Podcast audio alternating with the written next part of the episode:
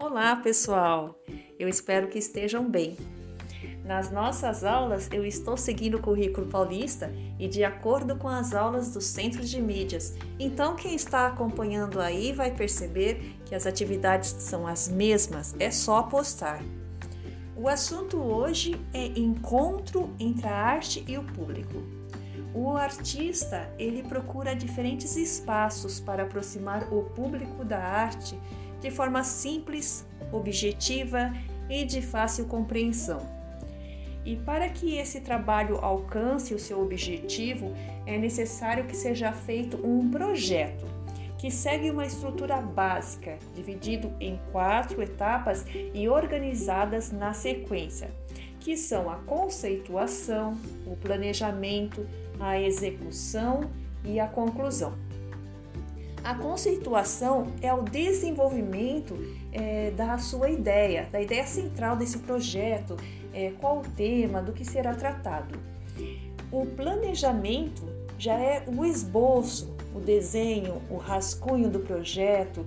Então você vai colocar ali tudo o que você quer que aconteça nesse projeto, tá? Através só de rabisco, todas as suas ideias colocadas só no papel. Depois vem a execução.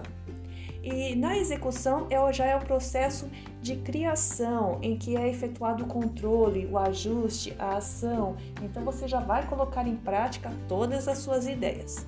E por fim vem a conclusão, que é a avaliação dos objetivos e metas por meio de relatórios e análise crítica de todo o processo.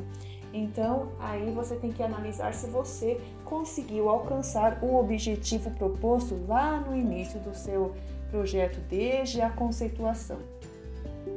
Então, falando agora sobre festivais de dança, esses eventos são conhecidos por reunir diversas atrações, onde, além de apresentações de dança, há seminários, cursos, oficinas, palestras, várias outras atividades.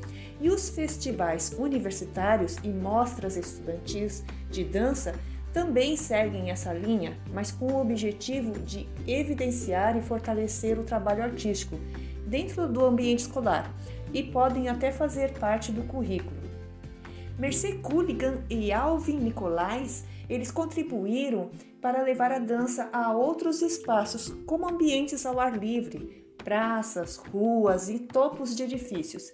E assim eles deram início a alguns questionamentos sobre o que era convencional na dança, promovendo a democratização do espaço e do som.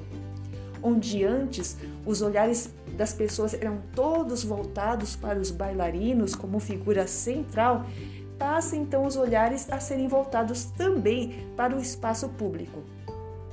Agora, tem umas questões aí para vocês responderem e eu vou ficando por aqui. Beijo e até a próxima!